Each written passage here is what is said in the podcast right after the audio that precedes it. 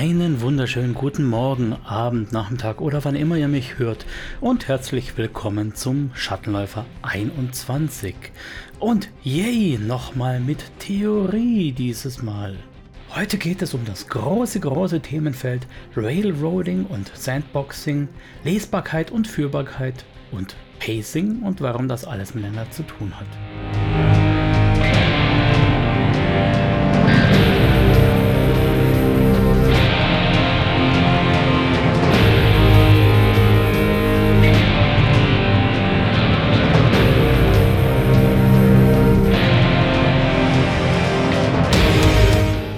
Nochmals eine kleine Begrüßung und gleich nochmals die Warnung vorweg. Auch dieses Mal werden die ein oder anderen Störgeräusche im Hintergrund sein, was aber einfach daran liegt, dass es hier schweinewarm ist und ich ersticken würde, wenn ich die Fenster nicht offen hätte. Insofern müsst ihr damit leben. Hier spielen Kinder, hier fahren Autos, hier gibt es Baustellen. Und ja, ich finde das auch nicht toll, aber besser als gar kein Schattenläufer, hoffe ich doch mal. Gleich zu Beginn möchte ich zwei oder beziehungsweise eine Rückfrage bearbeiten. Und zwar bin ich gefragt worden, wie ich denn Barbie Play und Tavernenspiel einordnen würde. Welcher Spielertyp wäre das und so weiter und so fort. Ja, der Begriff Barbie Play, da war ich ja schon mal sehr vorsichtig, aber da den selbst Jasmin und Serena in äh, Nerd ist ihr Hobby verwenden, dachte ich, da ist es nicht ganz so schlimm, wenn ich den jetzt auch verwende. Barbie Play, für die, die es nicht wissen, was sich dahinter verbirgt, ist das gediegene und exzessive Ausspielen von Einkaufstouren mit dem Charakter. Was nicht bedeutet, dass man, äh, was weiß ich, hier rosa Kleidchen und Prosecco, aber einfach das Ausgestalten auch der Wohnung, Fahrzeuge und so weiter, detaillierte Besitztümer auflisten und so. Also was für ein Spielertyp ist das denn jetzt? Es ist schon mal auf jeden Fall kein Powergamer, kein Buttkicker, weil die haben ja nichts davon, die haben da keinen Benefit. Auch der Tactician ist da eher weniger dabei, außer vielleicht es geht darum zu definieren, in welchem Winkel man welche Waffe anbringt, weil es irgendeinen regeltechnischen Vorteil hat. Aber da geht es da zum Beispiel nicht um die Farbe des Autos und nicht um den Namen des Kerls, der auf die Garage aufpasst, wenn man nicht da ist. Da geht es ganz konkret um technische Werte, um Spielwerte. So, dann bleiben ja noch vier Spielertypen übrig. Der Casual Gamer könnte sich da schon wohlfühlen drin, eventuell, aber in der Regel ist er zu passiv und konsumiert den Rest der Gruppe. Das heißt, äh, da würde ich auch eher weniger das Barbie-Play drin sehen. Man könnte jetzt natürlich argumentieren, dass es durchaus Barbie-Play-Spezialisten gibt würde ich so jetzt nicht sehen, weil der Specialist ja eigentlich sich eher irgendeinen Spielmechanismus aussucht, irgendeine Funktion in der Geschichte gerne übernimmt. Also bleiben da eigentlich noch Method Actor und Narrator. Ja, wer bekommt den Zuschlag? Ich würde doch sagen, da es sich nicht um ein Fortschreiten der Geschichte handelt, außer es geht um irgendeine Interaktion mit einem NSC oder so, würde ich bei Barbie Play ganz klar den Method Actor sehen, auch wenn das vielleicht in einer etwas, mh, hm, wie soll ich sagen, ruhigeren, in einer etwas niederschwelligen Version stattfindet. So wie ist es jetzt mit dem Tavernenspiel? Nur um da mal eine einheitliche Definition in Anführungszeichen zu beginnen. Tavernenspiel ist das Ausgestalten eines Abends in der Taverne, in der Bar, beim Bowling, beim Dart, egal was. Irgendetwas, wo man im Prinzip seinen Charakter darstellen kann und zwar in einem nicht plotrelevanten Anteil oder zumindest noch nicht plotrelevanten Anteil. So, da steckt jetzt natürlich schon einiges drin. Nicht plotrelevant bedeutet im Prinzip, dass der Narrativist raus ist. Ist das so? Hm, nicht wirklich, denn natürlich kann es da zum Beispiel darum gehen, dass man mit dem NSC ausgeht, der einem im vorigen Run Informationen zugesteckt hat und sich dafür revanchieren möchte. Also die Geschichte der Interaktion mit dem NSC weitererzählt wird. Ganz klar dabei ist natürlich der Method Actor, weil wo immer ich meinen Charakter darstelle, da ist der Method Actor im Prinzip an vorderster Front, außer es geht um ein etwas zotiges, etwas albernes Bier- und Pretzel-Style-mäßige Tavernenspiel, wo man einfach nur Sprüche ablässt und so. Da würde ich vielleicht sogar eher den Casual Gamer sehen, oder sogar den Buttkicker, der in letzter Schlussfolgerung im Prinzip mit dem Tavernenspiel einfach nur eine zünftige Schlägerei beginnen möchte und da so ein bisschen flexen möchte. Auch hier quasi differentialdiagnostisch. Der Power Gamer ist eher kein Freund von Tavernenspiel, weil der möchte ja möglichst schnell an die XP und an das Loot rankommen. Das heißt, ähm, so Tavernenspiel ist einfach nur Zeitverschwendung, das ist ineffizient. Ähnlich wird es dem Tactician gehen. Und äh, auch der Specialist wird sich wahrscheinlich nicht als Specialist für Tavernenspiel sehen. Insofern hat er da auch nicht seine Nische sondern wird schleichen wollen, snipern wollen, egal was. Was halt immer seine Spezialität ist. Also das ist natürlich nur meine Meinung. Wenn ihr da Diskussionsbedarf seht, dann meldet euch gerne über Discord, über Mail, über Social Media, Facebook, Twitter, Mastodon, was immer ihr wollt. Ihr wisst, wo ihr mich finden könnt. Und wenn nicht, dann gibt es meinen tollen Linktree, wo ihr mich kontaktieren könnt. Das heißt, in letzter Instanz sind sowohl Barbie-Player als auch Tavernenspiel Dinge, wie man seinen Charakter ausgestalten kann, wie man die Welt lebendiger machen kann, wie man den Fortgang der Geschichte an irgendeiner Stelle sinnhafter gestalten kann.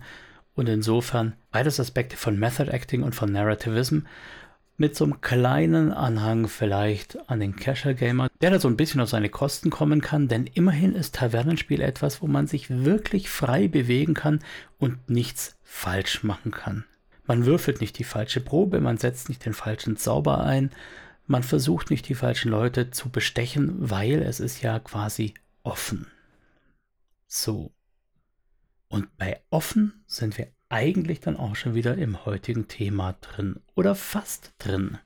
Denn wie bereits angekündigt ist das heutige Thema Railroading und Sandboxing, Lesbarkeit und Führbarkeit und das sogenannte Pacing und warum das eine mit dem anderen zusammenhängt. Ich denke mal, die Begriffe hat jeder schon mal gehört, der sich irgendwie tiefer mit Rollenspiel und Rollenspieltheorie beschäftigt. Aber wir wollen ja hier auch klären, worüber wir eigentlich reden. Das heißt, ich hole jetzt noch mal so ein kleines bisschen aus. Unter Railroading versteht man eine Methode der Spielleitung, die im Prinzip die Geschichte mit allen Szenenabfolgen und allen passierenden Entscheidungen der Spielerschaft schon vorausplant. Der Begriff soll sinnbildlich die Schiene darstellen, von der man nicht links und rechts abweichen kann, weil ja, Züge haben ja auch kein Lenkrad, wo man dann irgendwie nach links abbiegen könnte. Wenn überhaupt, werden Weichen gestellt und das vom Mastermind, vom Kontrollgremium, von der Spielleitung. Der große Vorteil von Railroading, auch wenn das immer so als Pfui betrachtet wird, ist natürlich, dass man bei Railroading als Spielleitung sehr viel Kontrolle über die Geschichte hat und das kann auch Pluspunkt sein. Zum Beispiel auf Conventions, wo man in der Regel mittlerweile vier Stunden Slots für jedes Abenteuer, für jeden One-Shot hat. Überhaupt, One-Shot ist so ein Thema. Bei einem One-Shot habe ich sowieso andere Begebenheiten. Es gibt wenig Intercharakter-Game, weil die Charaktere sich in der Regel ja vorher nicht in der Konstellation bespielt haben. Und beim One-Shot habe ich von vornherein sowas wie Aftermath, also hinterher aufräumen und so weiter, brauche ich nicht. Ich brauche auch keine Vorgeschichte. One-Shot ist, hier ist die Action, los jetzt. Trotzdem ist Railroading natürlich so ein bisschen pfui pfui, weil den Spielenden die Freiheit fehlt. Brauchen die Spielenden diese Freiheit? Ich sage Jein. Manche Spielenden brauchen das. Andere dagegen brauchen genau Railroading. Und zwar, wenn es darum geht, dass ich neue Charaktere, neue Spieler in die Spielwelt einführe und die Spielenden sonst keine Idee hätten, wie es weitergehen würde. Wie es der Zufall will, passt es nahezu komplett zu unseren anderen beiden Begriffen, die wir gleich noch beackern werden. Aber der Vollständigkeit erst nochmal das Sandboxing kurz erklärt in a box quasi, in a nutshell. Sandbox aus dem englischen Sandkasten bedeutet, dass die Spielenden in der Welt, in der Umgebung, im Setting alles machen können, was auch immer sie machen wollen.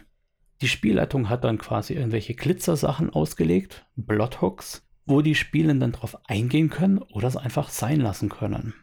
Das heißt, der Wirt jammert vielleicht, dass seine Tochter sich mit diesem Rumtreiber davon macht und er keine Ahnung hat, wo sie ist und dass sie aber irgendwie sehr verwirrt wieder zurückkommt oder sowas. Da können dann die Spielenden sagen, hm, vielleicht ist da was nicht ganz so koscher, Drogen, Magie, sonst was. Oder eben, sie lassen es bleiben.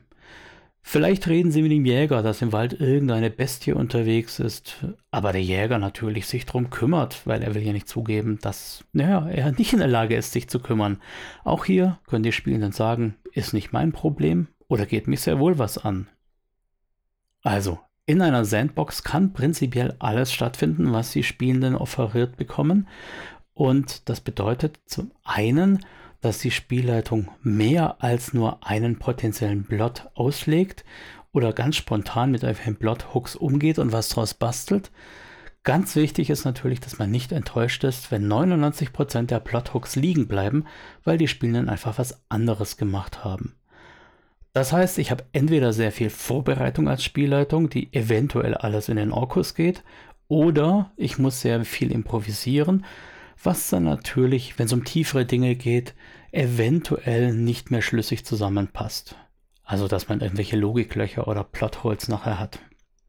Sowohl beim Sandboxing als auch beim Railroading gibt es da eine gewisse Illusion der Freiheit. Ich kann beim Railroading zum Beispiel den Quantenoger, einen ganz fantastischen Begriff. Also der Quantenoger, der ist in einem Schwebezustand, wie Schrödingers Katze eben auch. Wenn die Spielenden an eine Kreuzung kommen und sie können sich überlegen, gehe ich nach links oder gehe ich nach rechts? Und sie gehen nach links, sage ich jetzt einfach mal, dann ist links der Oger. Wären sie nach rechts gegangen, wäre links frei gewesen und rechts wäre der Oger. Der Oger ist also quasi in einem Quantenzustand. Er ist genau dort, wo er sein muss und ist in einem Schwebezustand abhängig davon, wie die Entscheidungen der Spieler sind. Er wäre also verschrankt mit der Entscheidung der Spielenden. Die Spielenden haben hier also eine Illusion der Freiheit. Sie wählen, ob sie nach links oder nach rechts laufen. Tatsächlich passiert aber genau dasselbe. Bloß, dass sie, wenn die Spielleitung es geschickt macht, bloß, dass sie den Eindruck haben, dass sie mit ihren Entscheidungen die Geschichte so beeinflusst haben. Die steht eigentlich fest. Der goldene Mittelweg ist natürlich den Spielenden nicht mitzuteilen, in egal welcher Form, dass sie gerade den Quantenoger getriggert haben. Das kann man technisch zum Beispiel so machen, dass die Spielleitung den Spielenden in irgendeiner Weise mitteilt, was auf dem anderen Weg gewesen wäre. Zum Beispiel, wenn sie nach rechts gegangen sind, dass sie dann von rechts in die Schlucht hinunterschauen und sehen, dass dort unten die Brücke zertrümmert ist und sie gar nicht weitergekommen wären. Dass sie also sehr wohl eine kluge Entscheidung getroffen haben, nur dass sie jetzt eben den Quantenoger vor sich stehen haben, den sie jetzt bekämpfen müssen oder überlisten oder verführen oder egal was, euren Spielenden fallen da Dinge ein, die euch nie im Leben einfallen würden.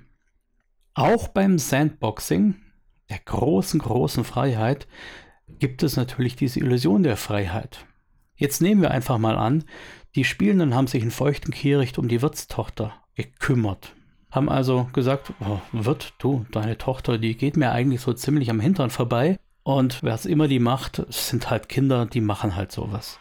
Dann kann natürlich im nächsten Ort der Bürgermeister mit einem satten Geld daherwinken und sagen, meine Tochter hat hier ein fettes Problem. Und was für ein Problem hat die? Die hat natürlich genau das Problem, das auch die Wirtstochter gehabt hätte, nur dass die Spielenden nicht wissen, dass es sich um dasselbe Problem handelt. Man kann hier also auch vorbereitete Plothooks weiterverwenden oder einfach an neuer Stelle neu einpflanzen. Auch hier können die Spielenden auch wieder dran vorbeilaufen. Auch hier kann ich wieder den Haken quasi aus der Sandbox herausnehmen und woanders auslegen, den Köder woanders platzieren. Wenn ich jetzt aber so oder so nur die Illusion der Freiheit habe und meiner Meinung nach Railroading gar nicht so schlecht ist, was ist denn dann jetzt eigentlich der, der, der Königsweg? Warum habe ich jetzt hier keine Meinung? Ich habe keine Meinung, weil ob Railroading oder Sandboxing sehr viel mit den Spielenden zu tun hat. Wenn meine Spielenden die Welt nicht kennen, dann wissen sie nicht, was von ihnen erwartet wird. Der Begriff, den ich hier gerade so ein bisschen umtänzle, das ist der Begriff der Lesbarkeit. Stellt euch vor, ihr kauft das neueste Star Wars Computerspiel und euer Charakter geht um eine Ecke herum, sieht dort ein paar Stormtrooper und automatisch kommt die Kampfmusik und euer Charakter zückt das Lichtschwert. Was müsst ihr tun? Ihr seid natürlich alle erzogen worden von den Videospielen, genauso zu denken, wie es eben passt.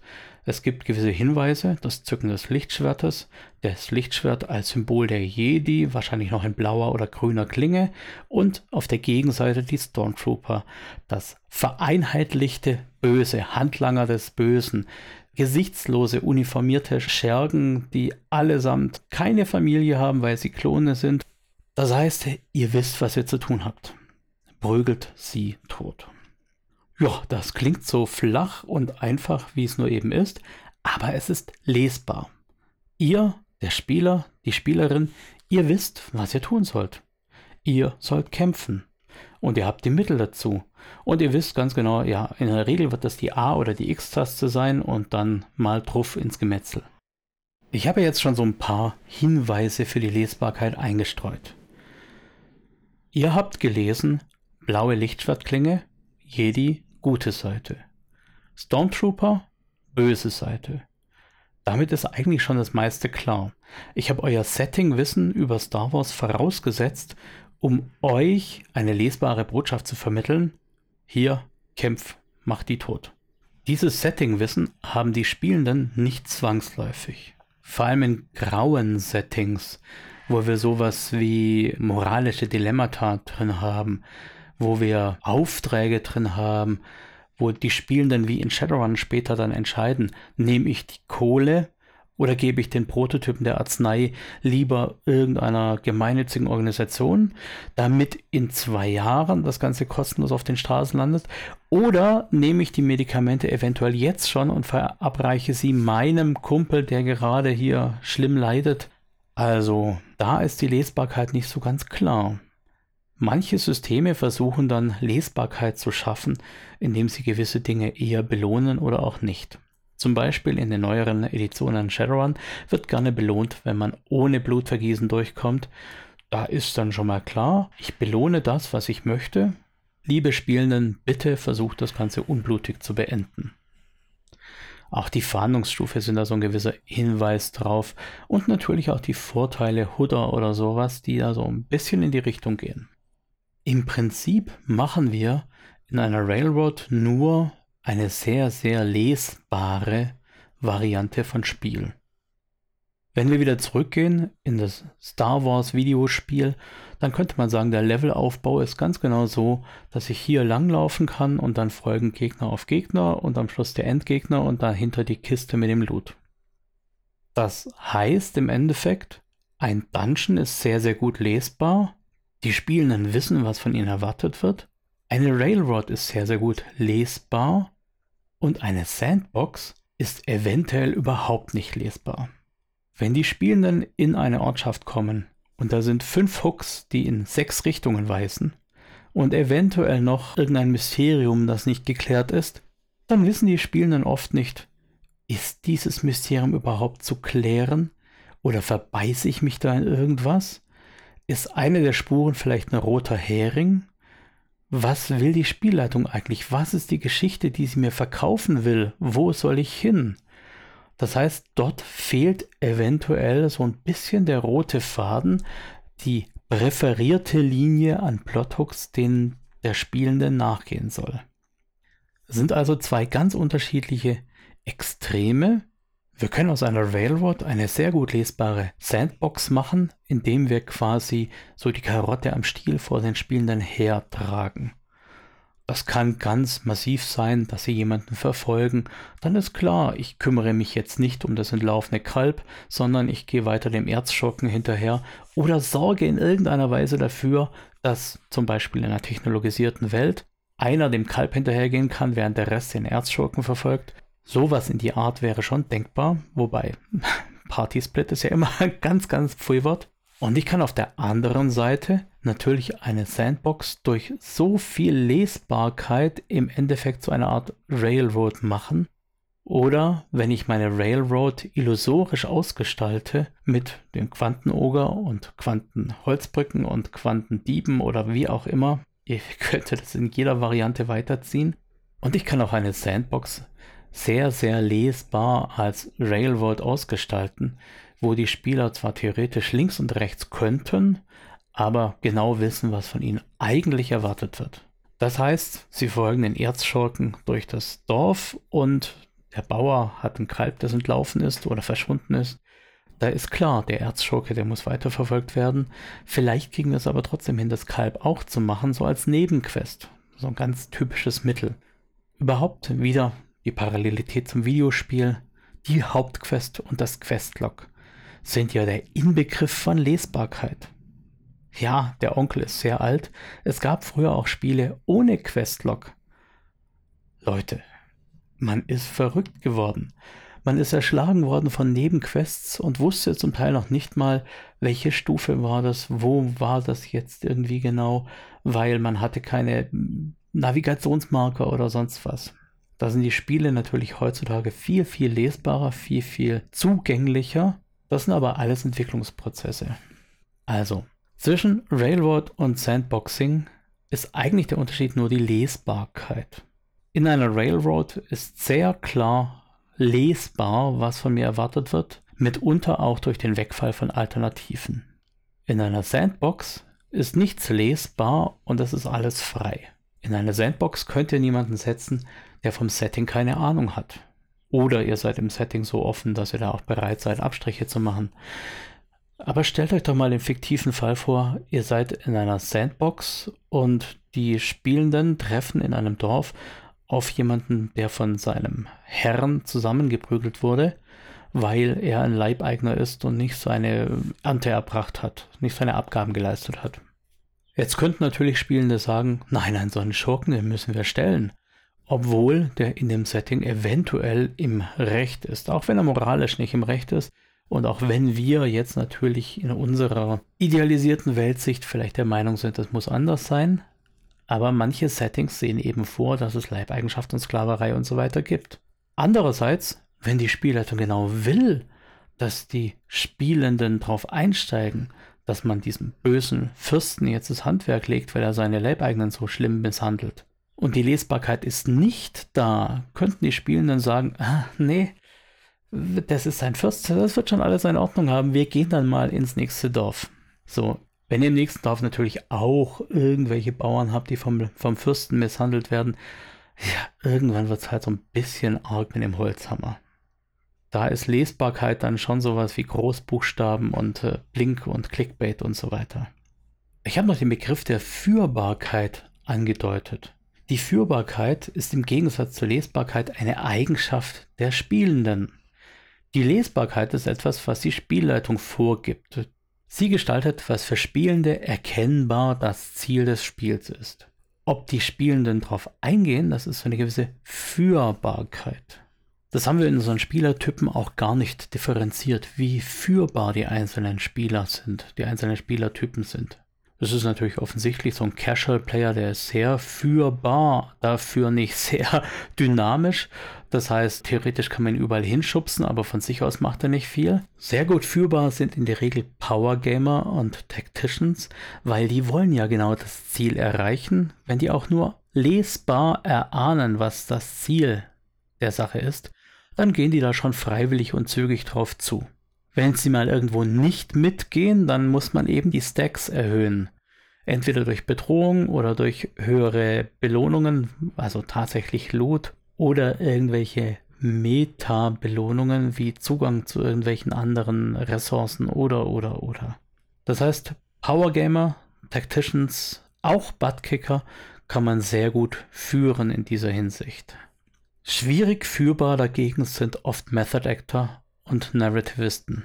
Einmal deshalb, weil der Method Actor, ihr habt das bestimmt schon mal gehört, gerne damit mit so einem Argument daherkommt. Das wäre für meinen Charakter total unpassend. Das würde mein Charakter nie tun.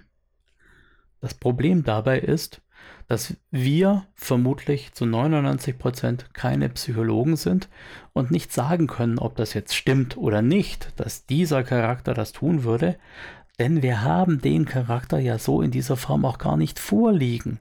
Es ist ja keine echte Figur.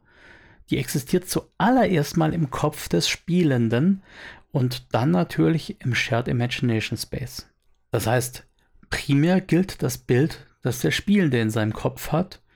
Wenn es natürlich ganz arg divergiert, ganz arg sich unterscheidet von dem, was der Rest der Runde im Shared Imagination Space von dieser Figur wahrgenommen hat, dann haben wir wieder diesen Immersionsbruch. Dann fragen sich die anderen Spieler, sag mal, der war doch bisher immer friedlich. Warum rastet er jetzt so aus, nur weil der Fisch vom Teller ein Stückchen runterragt oder so? Das ist natürlich ein abstruses Beispiel, aber ihr wisst, worauf ich raus möchte. Es ging um Führbarkeit und zwar in dem Fall von Method Actern. Ähnlich schlecht oder gut führbar sind übrigens die Storyteller. Denn ein Storyteller kann hin und wieder Dinge tun, die niemand erwarten würde, beziehungsweise lässt seine Figur gerne Dinge tun, die niemand erwarten würde, weil es wäre ja witzig oder es wäre spannend zu sehen, was dann passiert oder es gibt die coolere Geschichte.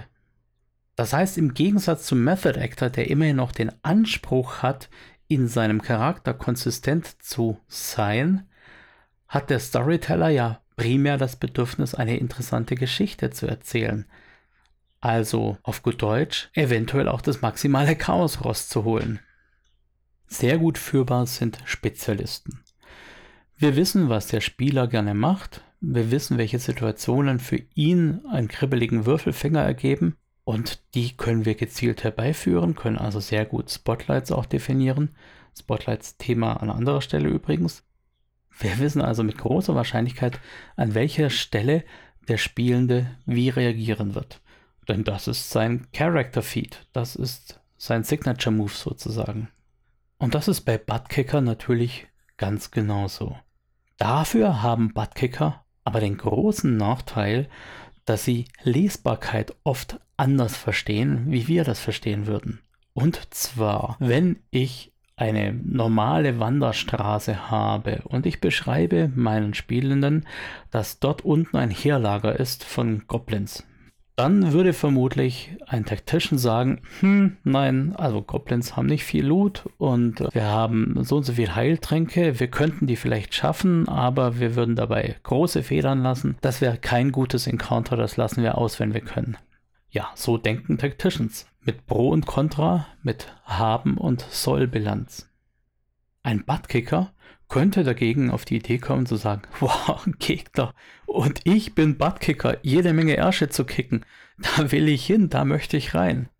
Das heißt, er liest aus der Situation etwas ganz anderes wie das, was die Spielleitung vielleicht damit intendiert hat und löst damit einen Counter aus, das niemand so richtig wollte und das viel Spielzeit beansprucht, von der nur der Buttkicker wirklich einen Benefit hat.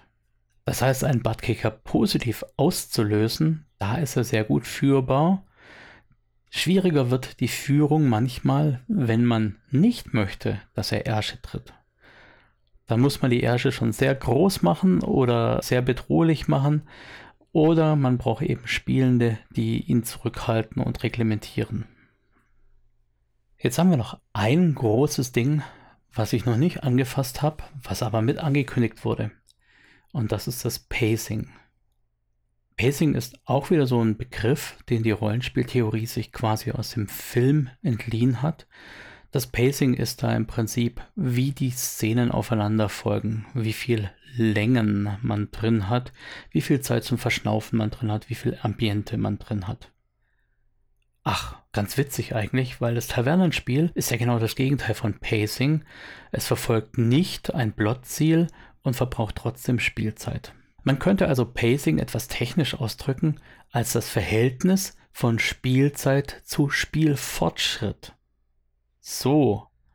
Vorsicht, denn das bedeutet ja effektiv, wenn ich kein Spielziel habe, dann kann ich keinen Fortschritt benennen. Und in einer Sandbox zum Beispiel habe ich kein Ziel definiert.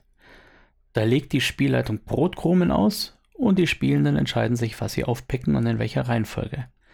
Ich kann also nicht diese Formel in Anführungszeichen nutzen, um ein Pacing zu beschreiben. In der Rollenspieltheorie wird trotzdem Pacing oft als ein nötiges Mittel beschrieben, weil sonst so gewisse Längen entstehen. Längen im Film, die können ja noch ganz witzig sein, wenn man dann in Nahaufnahme sieht, wie der Protagonist eine Zigarette raucht, wenn man in Blurred Motion sieht, wie er betrunken heimläuft, da passiert ja auch nichts für den Plot Relevantes, aber es dient der Charakterausgestaltung.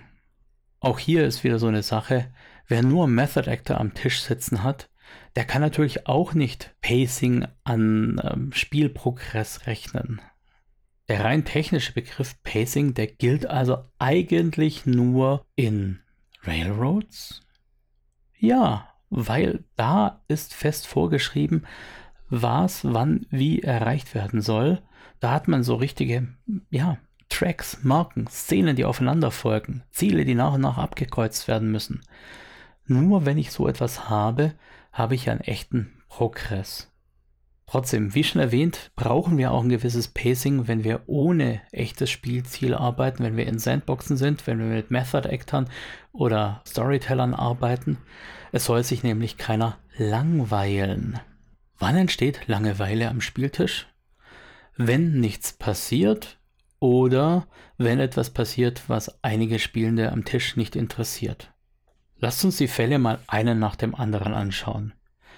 Wenn nichts passiert, dann bedeutet das, warum passiert denn nichts?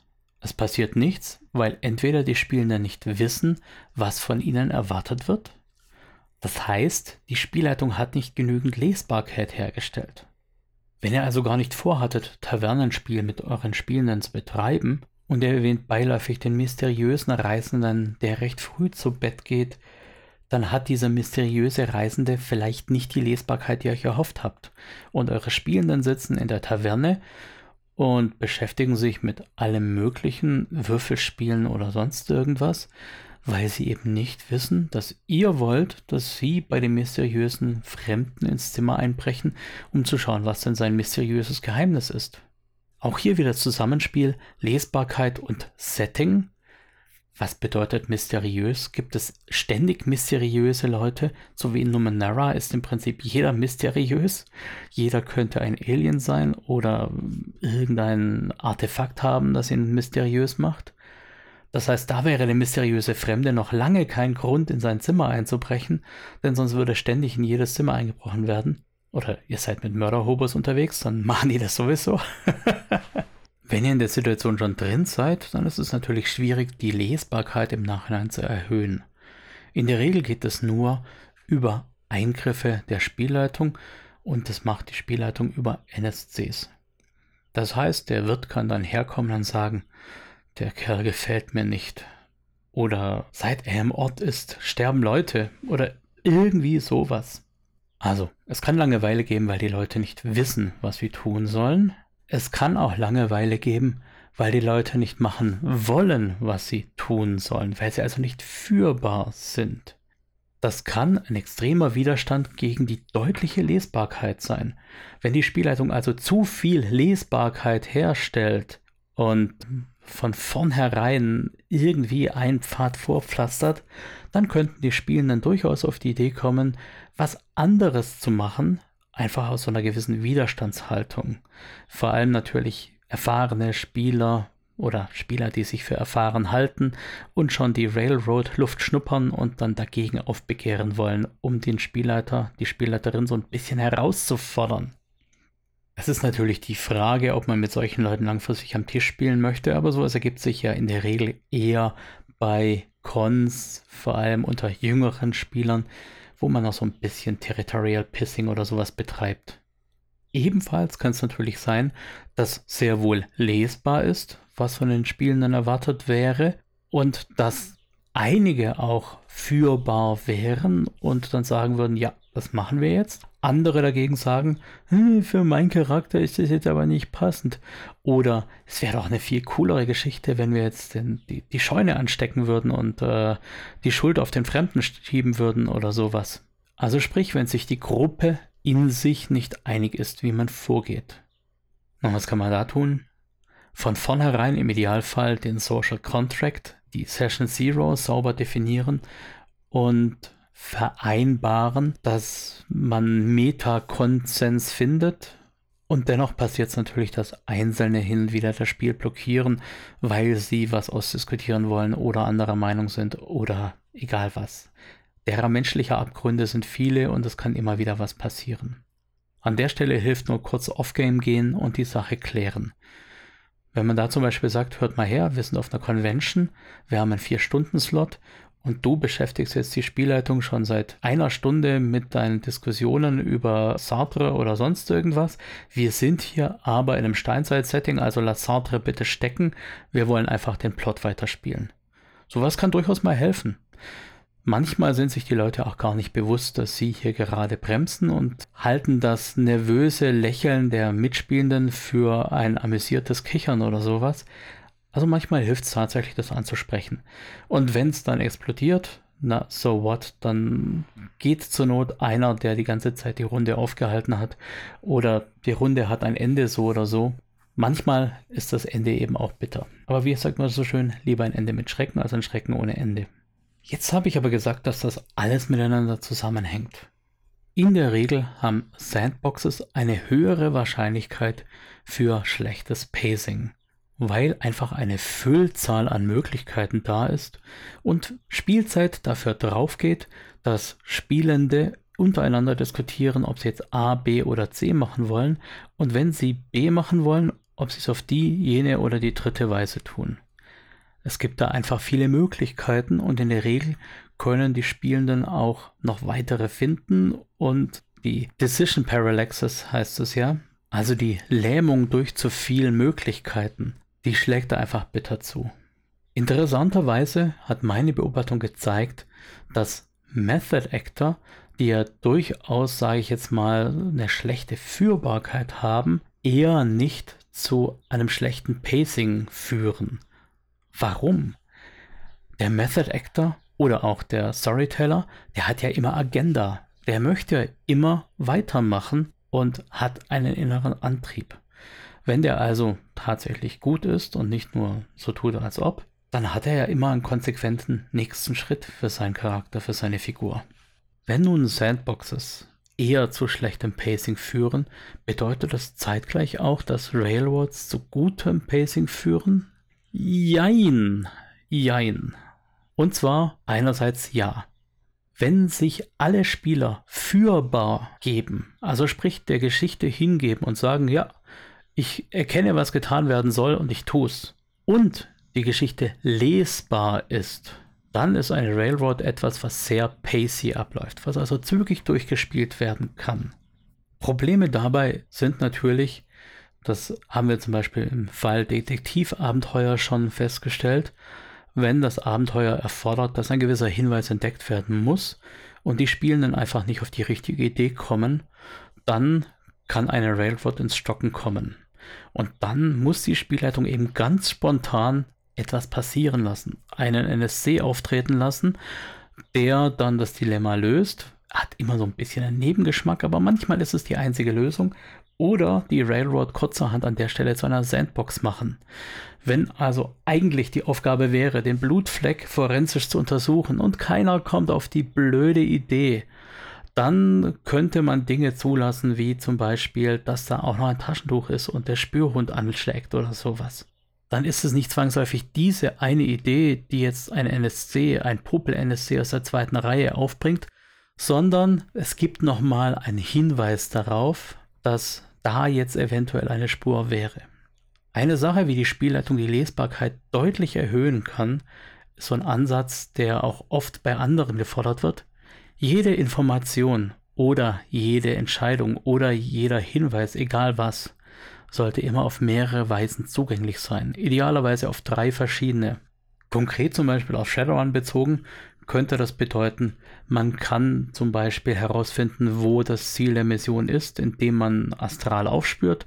Man kann es herausfinden, indem man seine Matrix-Signatur, seine Kreditkartenzahlung, seine Comlink-Zahlung irgendwie verfolgt. Oder man kann es herausfinden, indem man Beinarbeit betreibt, zum Beispiel. Wenn ihr aber nur an dieser einen Stelle die Beinarbeit als den einen Hinweis zum Verbleib des Gegners habt und die Spielenden kommen nicht auf die Idee oder verpatzen ihre Probe, hier wieder der Hinweis zur letzten Folge. Conflict Resolution oder Task Resolution. Wenn, dann würde ich in dem Fall eine Conflict Resolution machen. Da habt ihr natürlich das Problem, dass eventuell das Pacing ins Stocken kommt. Weil dann sowohl die Spielenden mit ihrem Latein am Ende sind, als auch die Spielleitung überlegen muss, hm, wie könnte ich jetzt doch hinkriegen, dass es weitergeht. So, habe ich jetzt genug Verwirrung gestiftet? Ich fürchte nein. Denn oft mache ich am Ende der Folge so ein bisschen ein Fazit. Und mein Fazit an dieser Stelle ist, dass ich kein Fazit habe. Ich habe schon mehrmals darauf hingewiesen, je unerfahrener eine Runde ist, je unerfahrener eine Spielleitung ist, desto mehr sollte man eigentlich die Railroad nutzen, desto mehr sollten sich aber auch die Spieler führbar erweisen und einfach die Hinweise, die ihnen gegeben werden, so aufnehmen und akzeptieren. Je erfahrener die Spielenden und die Spielleitung werden, desto mehr kann man dann quasi von der Railroad zur Sandbox werden und den Spielenden mehr und mehr Freiheiten lassen, denn die Spielenden werden diese Freiheit noch einfordern und immer mit Ideen ums Eck kommen, die keiner erwartet hat. Diese unerwarteten Ideen, die werden natürlich im Idealfall durch Spontanität, durch Improvisation gelöst. Auch hier können die natürlich durch den Quantenoger gelöst werden wenn jetzt die Spieler zum Beispiel auf die Idee kommen, dass sie nicht mit Beinarbeit arbeiten, sondern einfach nur sich einen x-beliebigen Kerl von der Straße schnappen und den vielleicht schon Yakuza, wenn sie hinter der Yakuza her sind, also irgendeinen Yakuza-Typen schnappen und den verhören, wäre es vermutlich unwahrscheinlich, dass der normale Yakuza-Fußsoldat von der Geheimbasis sowieso und überhaupt weiß. Aber kann man ja ganz spontan entscheiden und sagen, da war gerade ein Team von Lone Star dran, den zu überwachen. Und die haben jetzt natürlich danach die Runner aufgegriffen und gesagt, hey, hört mal, ihr habt hier unsere Untersuchung gefährdet, wir sind an einer großen Sache dran. Und jetzt müsst ihr ran. Ihr habt euch hier sowieso schon positioniert, eure Fresse ist jetzt bekannt. Ihr müsst jetzt hier für uns die Kohlen aus dem Feuer holen. Wir haben nämlich Kenntnis über eine Geheimoperation, zum Beispiel. Ihr merkt es vielleicht, das war auch gerade von mir improvisiert. Ich habe mir das Beispiel vorher nicht ausgedacht, aber so würde ich es jetzt zum Beispiel machen, so oder so ähnlich, je nachdem, was mir dann in dem Moment eben gerade einfällt. Schlussendlich nochmal ganz kurz das letzte und wahrscheinlich hm, störendste oder schwierigste Pacing-Problem, das es da eben gibt. Ich hatte es ja schon vorher kurz erwähnt. Wenn die Spielenden am Tisch einfach nicht zusammenpassen, dann haben wir auch oft Pacing-Probleme. Wenn es also die Fraktion A gibt, die unbedingt Barbie Play und Tavernenspiel machen möchte, die Fraktion B gibt, die eigentlich ohne nach links und rechts zu schauen, Railroad-mäßig durchrauschen will, möglichst viele Butts kicken, möglichst viele EP abgreifen und Loot einsammeln möchte, dann passen diese Leute einfach nicht zusammen. Dann habt ihr als Spielleitung die unerfreuliche Aufgabe, entweder die einen zum Schweigen zu bringen, während die anderen shoppen gehen, oder die anderen zum Schweigen zu bringen, während die einen Ersche eintreten, oder ihr müsst eben sagen, Leute, wir teilen euch auf. Und zu guter Letzt, wie viel Railroad und wie viel Sandbox ihr in eurer Runde nachher haben wollen werdet, das ist eine Sache für die Session Zero, die man natürlich auf Conventions und auf One-Shots nicht so unbedingt hat, aber wenn ihr die Gelegenheit habt, nutzt das Ganze, klärt das Ganze, redet mit den Leuten darüber, was im Vordergrund steht, ob man auch mal irgendwie für die Geschichte den Charakter hinten anstellt oder für den Charakter die Geschichte hinten anstellt, was der Playstyle sein wird. Und dann wird das auch nicht als Langeweile empfunden, wenn einer der Spieler jetzt mit seinem NSC was trinken geht und ein anderer berichtet, wie seine neue Garderobe aussieht. Das ist dann alles vom sozialen Contract abgedeckt. So, an dieser Stelle hoffe ich, dass ich unseren sozialen Contract erfüllt habe und ihr aus diesem Podcast herausgeht, so ein kleines bisschen Information, ein kleines bisschen Erheiterung oder was auch immer ihr hier gesucht habt und freue mich, dass ihr dabei wart. Wünsche euch eine gute, eine stressfreie Zeit. Regt euch nicht auf, ist nicht gut bei dem Wetter. Kühlt euch ab, trinkt genug und spielt vor allem Dingen genug. Denn wir hören nicht auf zu spielen, weil wir alt werden. Wir werden alt, weil wir aufhören zu spielen. Insofern, stay young. Bis zum nächsten Mal. Ciao, der Micha.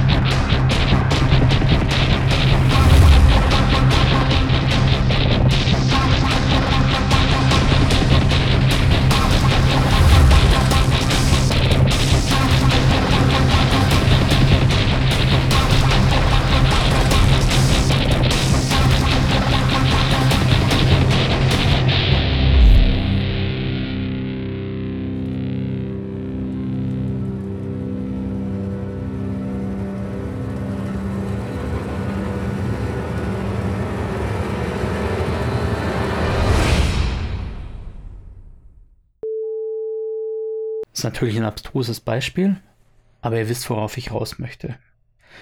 Ich dagegen habe gerade so ein bisschen den Faden verloren und muss mich gerade mal kurz sammeln. Was wollte ich jetzt eigentlich sagen? Quatsch. Zum Beispiel auf Conventions, wo man ja ein... Na, jetzt kommt ja der Helikopter.